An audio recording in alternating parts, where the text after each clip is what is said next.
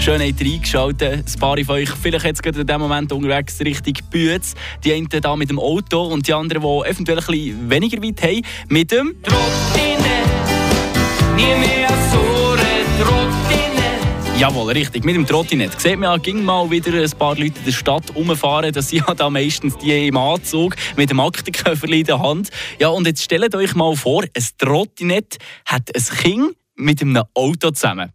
ja, das klingt jetzt relativ speziell, aber genau das habe ich letztens in Dödingen auf einem Parkplatz gesehen. Am Post von Fribourg.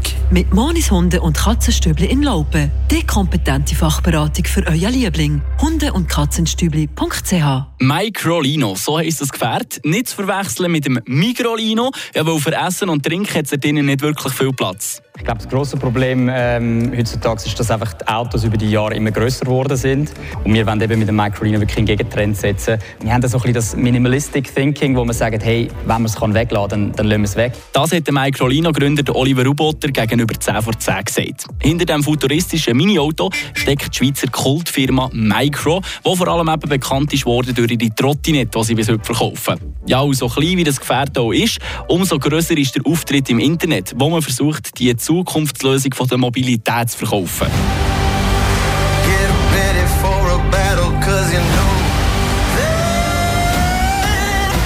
Das Werbevideo, das ihr hier im Hintergrund hört, ja, das könnte eine gute Szene aus einem Hollywood-Blockbuster sein.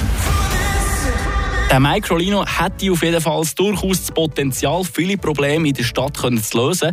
Ein Auto braucht nämlich ungefähr ein Drittel von einem normalen Parkplatz und laut der Internetseite von dem Hersteller soll man mit einem aufladen sogar von Freiburg bis auf Basel kommen. Je nach Akku, wo man sich den einbauen lässt, das Auto fährt nämlich ausschließlich mit Strom. Tönt also nach einer möglichen Alternative für gewisse. Die Nachfrage die ist auch dementsprechend gross. Rund 35'000 Leute haben sich schon so einen reserviert. Vergangenheit zeigt aber, dass der Microlino einen harten Weg vor sich hat. Vom Design her ähnelt das dreirädrige Auto nämlich sehr stark an BMW Isetta. Bequem, billig im Betrieb und leicht zu parken. Ja, und von der wissen wir ja, dass sie sich dann schlussendlich gleich nie so richtig können durchsetzen können. Aber Zeiten ändern sich, nicht wahr?